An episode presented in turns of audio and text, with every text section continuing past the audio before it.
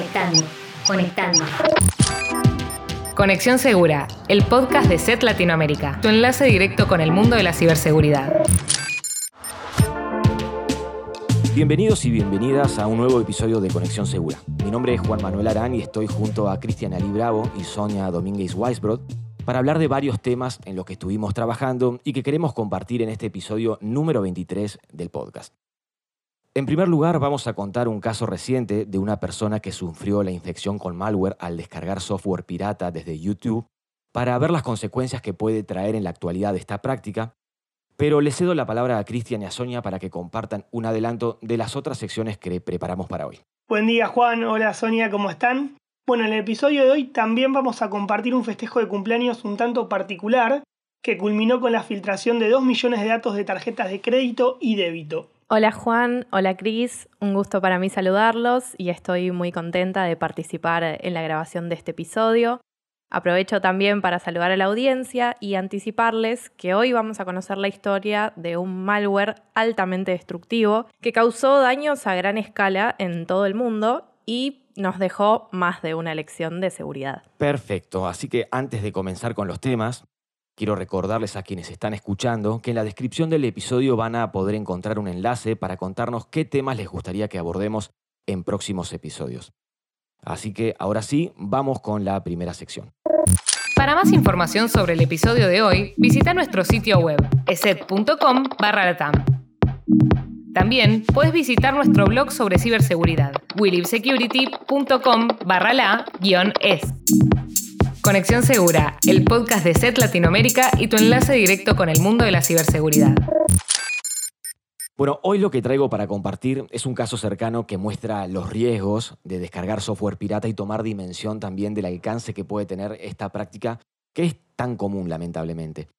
Resulta que en febrero de este año tuve una reunión por Zoom con un grupo de familias y uno de los participantes, al escuchar que trabajaba en seguridad informática, me contactó por privado para hacerme una consulta y pedirme ayuda por un problema que estaba viviendo. Esta persona me cuenta con voz un tanto preocupada que se había infectado con malware y que habían accedido a varias de sus cuentas y quería saber qué hacer. Cuando le pregunto cómo fue que se infectó, me cuenta que semanas atrás le habían enviado como parte de un trabajo un proyecto en After Effects, que para quienes no lo conocen es un programa de la suite de Adobe muy conocido y que es utilizado para la postproducción de video, y resulta que al intentar abrir el proyecto salta un mensaje que dice que necesitaba una versión más nueva del programa para poder abrir el archivo. Entonces, esta persona apremiada por los tiempos decide descargar una versión pirata más reciente para poder comenzar a trabajar lo antes posible. Resulta que una búsqueda en YouTube rápida le permitió encontrar un video con el título Adobe After Effects 2022 Free Crack Download. Hay similares también, que mostraba cómo instalar el programa y en la descripción contenía un enlace para descargar el supuesto crack. Esta persona lo descarga y apenas finaliza el proceso, abre el archivo, hace doble clic en el ejecutable, pero para su sorpresa no pasó nada. Y ahí de inmediato la persona me cuenta que todas las alarmas se encendieron y pensó, esto es un virus. En ese momento, como decía, nada pasó. Pero lamentablemente esta persona no tenía un antivirus instalado en su computadora por lo que no apareció ninguna notificación de alerta y su preocupación no se había confirmado. Pero al día siguiente comenzó lamentablemente la pesadilla. Se dio cuenta que alguien había accedido a su cuenta de Instagram y también a la de su pareja.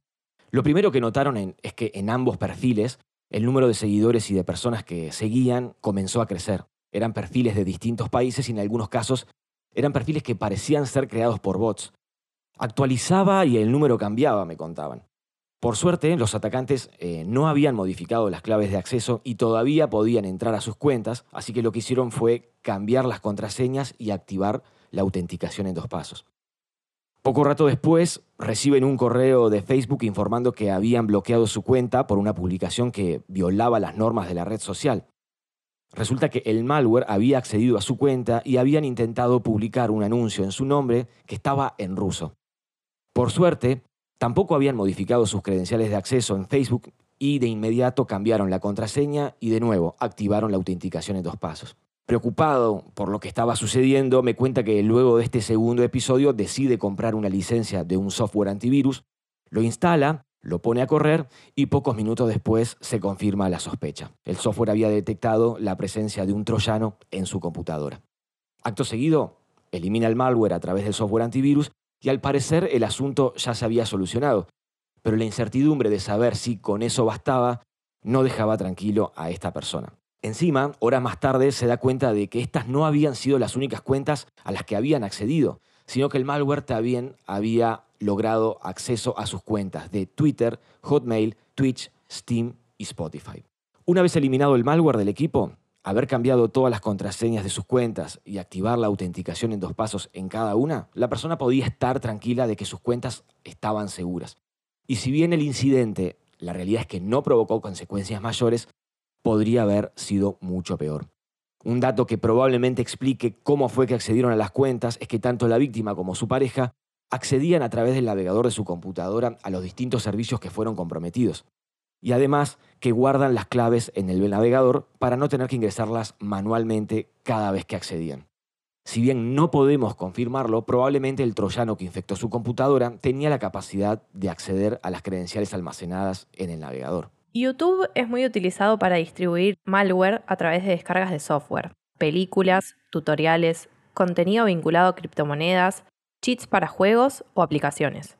Ya hemos visto campañas en las que cibercriminales roban cuentas de Google y crean en pocos minutos una gran cantidad de canales en YouTube para distribuir troyanos como Redline Stealer o Raccoon Stealer, así como otros troyanos con características similares. Este tipo de malware se caracteriza por permanecer oculto en el equipo infectado en busca de todo tipo de contraseñas e información bancaria almacenada en el navegador. Pero también tiene el potencial de realizar otras acciones en el equipo, como realizar capturas de pantalla. Exactamente. Y luego de conocer esta historia y saber que YouTube se ha convertido en una plataforma muy utilizada para distribuir software pirata, decidimos hacer la prueba y ver qué encontrábamos. Probamos a hacer la misma búsqueda que hizo la víctima y llegamos a un video publicado en junio de 2022 que ofrecía el crack de After Effects. En la descripción figuraba un enlace para la descarga y una contraseña para abrir el archivo comprimido. Lo descargamos y una vez finalizado, subimos a Virus Total el archivo del supuesto ejecutable del software para ver qué pasaba. Y para nuestra sorpresa, se trataba de un falso crack que distribuía el popular malware del tipo InfoStealer llamado Redline Stealer, que como bien mencionaba Sonia anteriormente, entre otras cosas, roba credenciales almacenadas en el navegador de la víctima y las envía a los cibercriminales. Pero lo sorprendente fue que en el primer intento terminamos descargando malware. Bueno, Juan, Sony, no sé si sabían, pero este mes, el mes de abril, es mi cumpleaños. ¿Y qué tendrá que ver esto con la ciberseguridad? Les prometo que, va a tener sentido, pero si yo les digo cumpleaños, un cumpleaños, ¿es sinónimo de qué? A ver qué dicen. Mm, de comer una torta. También. ¿Qué más? ¿Algo más que se les ocurra? Un regalo. Muy bien, ahí va. Va por ahí, Juancito.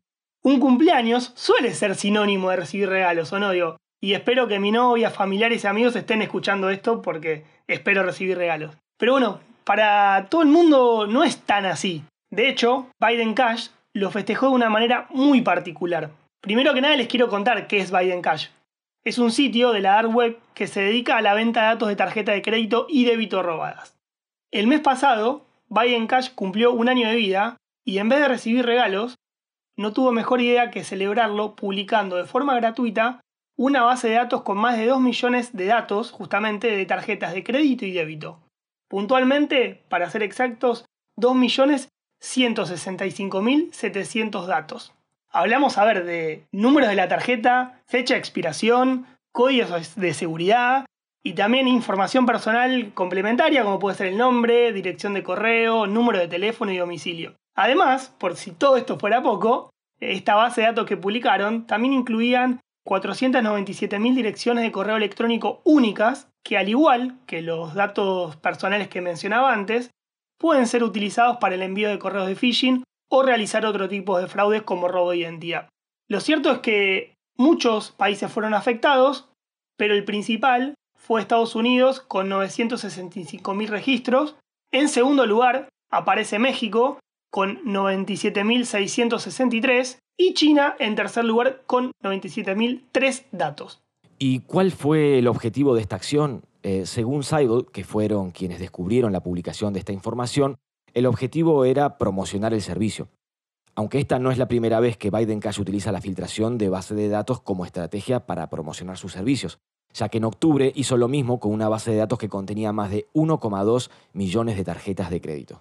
Ahora bien, este festejo de cumpleaños por parte de Biden Cash creo que nos sirve de puntapié para plantear una temática que, como estamos viendo, tiene una vigencia preocupante y es el robo de datos de tarjetas. Si bien la escala del mercado es difícil de estimar, sí podemos compartir un dato que sirve para dimensionarlo.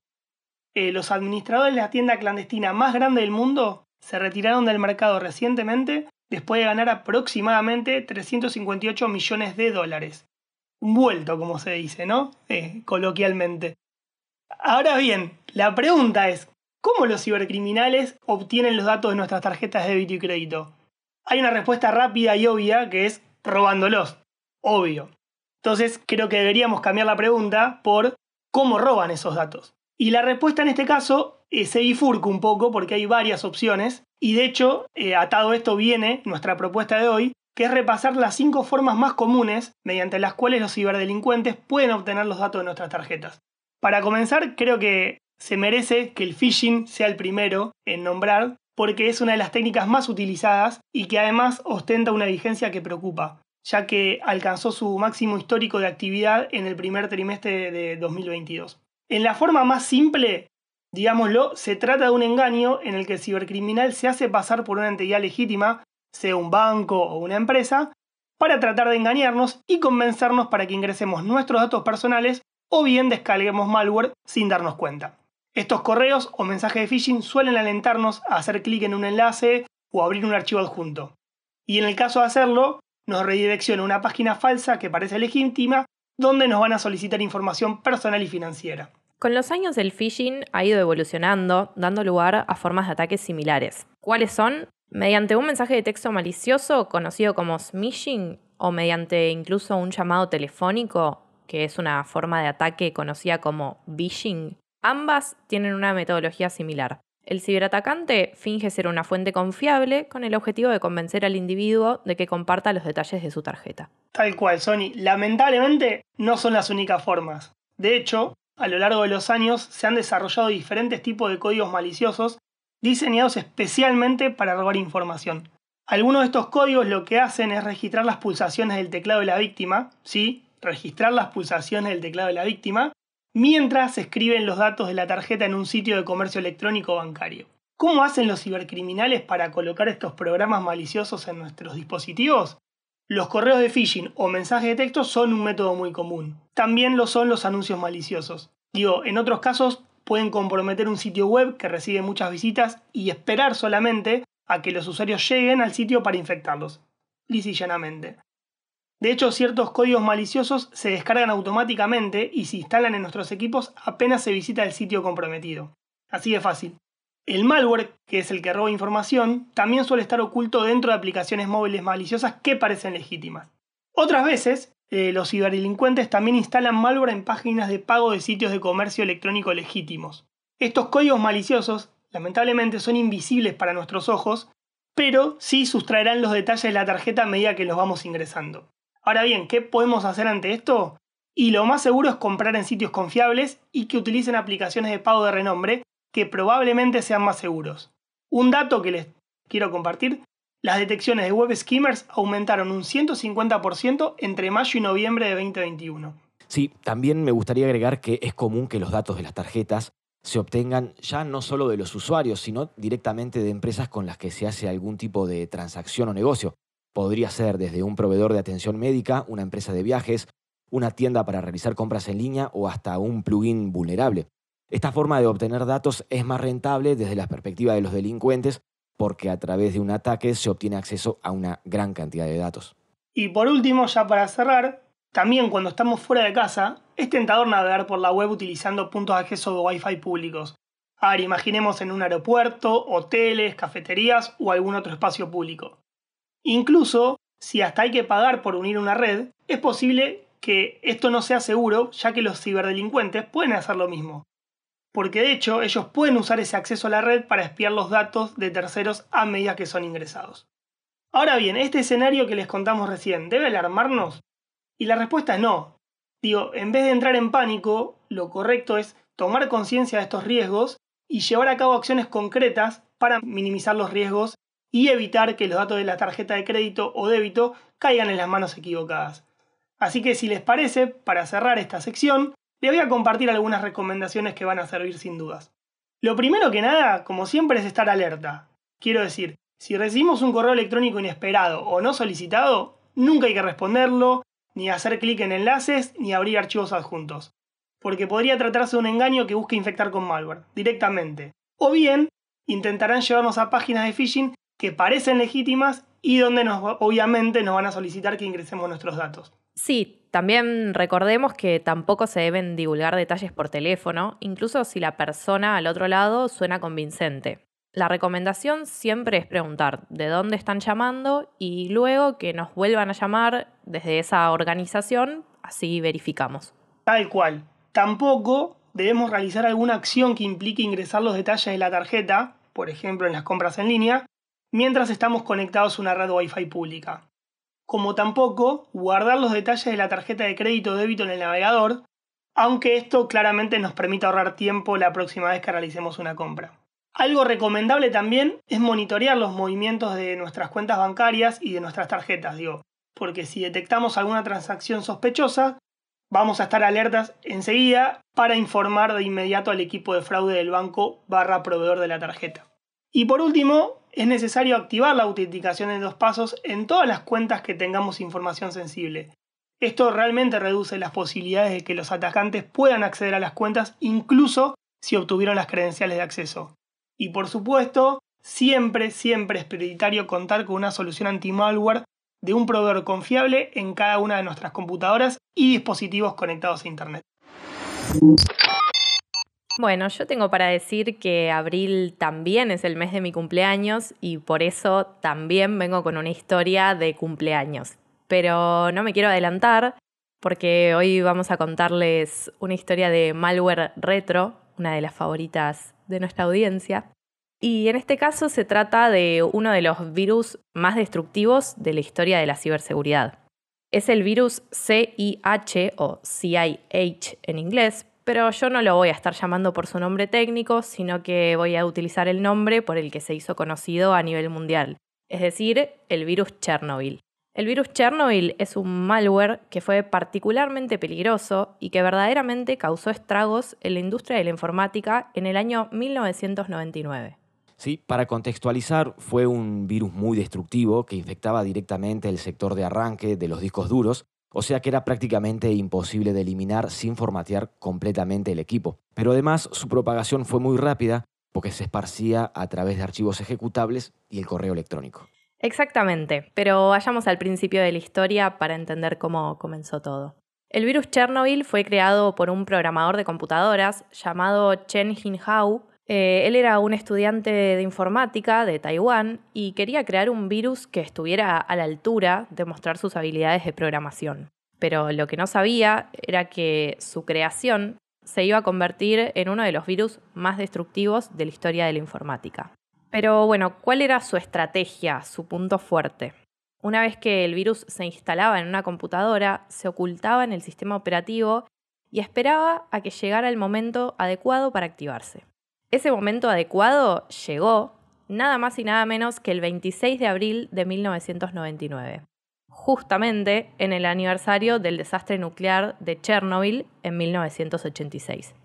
Imagínense ese día, que por cierto era el cumpleaños de Chen y por eso en verdad eligió esa fecha, cuando miles de computadoras en todo el mundo se infectaron y se apagaron al mismo tiempo. Esto fue posible porque el virus tenía un componente malicioso que se activaba en esa fecha y hora específicas y sobreescribía la información crucial del disco duro, dejando la computadora inutilizable. Pero claro, no era solo su capacidad destructiva, sino que también era su capacidad para ocultarse del sistema operativo lo que lo volvió tan complicado. Porque la mayoría de los usuarios ni siquiera sabían que tenían el virus en sus computadoras hasta que ya fue demasiado tarde. Sí, el impacto del virus fue verdaderamente enorme, ya que solamente en su primer día de actividad infectó aproximadamente un millón de computadoras en todo el mundo. Y cuando hablo de todo el mundo, hablo todo el mundo, porque en los días siguientes se reportaron cientos de miles de equipos dañados en países como Corea del Sur, Estados Unidos, Reino Unido, Alemania, España. Y eh, en Asia fue especialmente destructivo. Eh, allí se estimó que afectó alrededor del 60% de todas las computadoras. Así que obviamente los costos de reparación y reemplazo de las computadoras afectadas se estimaron en miles de billones de dólares. Muchas empresas además perdieron información importante, mientras que los usuarios particulares perdieron fotografías, documentos y todo tipo de archivos personales. Hasta incluso se llegó a reportar que algunas fábricas tuvieron que detener su producción porque sus sistemas estaban infectados. En síntesis, cerrando la historia, Chen Hao fue arrestado y condenado a un año de prisión y el virus pasó a la historia de la informática. Bueno, y para ir finalizando, compartimos algunas reflexiones que nos dejan cada una de las secciones y temas que vimos a lo largo de este episodio. Eh, en primer lugar, la mayoría de las personas sabe que los cibercriminales suelen distribuir malware a través de software pirata, películas y otro tipo de contenido que se ofrece para su descarga, porque es una práctica común desde hace varios años. Pero como vimos en el episodio de hoy, este método sigue siendo efectivo para distribuir todo tipo de programas maliciosos, que van desde troyanos hasta ransomware. Lamentablemente, muchas personas aún subestiman los riesgos de descargar contenido pirata hasta que les toca. Y el alcance puede ser muy grande, ya que puede terminar en el acceso a nuestras cuentas bancarias y el robo de los fondos de las víctimas, o incluso ser más severo si la víctima utiliza la computadora del trabajo, ya que el malware puede atacar las redes internas de una organización. Para reducir las posibilidades de que esto ocurra, la clave está en tomar conciencia de que las amenazas informáticas conviven con nosotros y que debemos aprender a lidiar con esta realidad.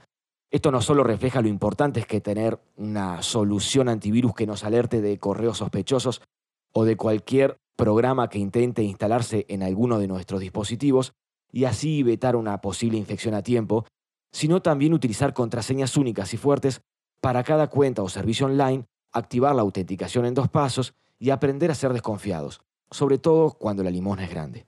En el caso que compartimos hoy de Buy Cash, es uno de los tantos que lamentablemente ocurren día a día sobre el filtrado de datos de tarjetas de crédito y débito. Como remarcamos frecuentemente, el cibercrimen es una máquina muy muy bien aceitada, que mueve millones y que cuenta con las herramientas necesarias para obtener estos datos. Y si bien, como repasamos en este episodio, hay muchas y diversas formas en que los criminales pueden obtener estos datos, es verdad también que podemos adoptar buenas prácticas y tomar medidas para que esto no ocurra. Respecto a la historia del virus Chernobyl, hoy, 25 años después, podemos decir que la industria de la ciberseguridad ha avanzado significativamente en la detección y prevención, pero también el malware ha mutado.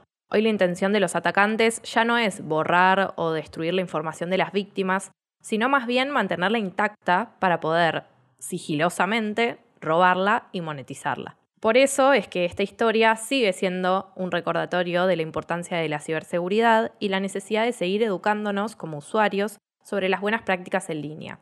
También sobre la importancia de no abrir correos electrónicos sospechosos, ni tampoco descargar archivos de fuentes desconocidas, y recordar mantenernos siempre protegidos en nuestros dispositivos.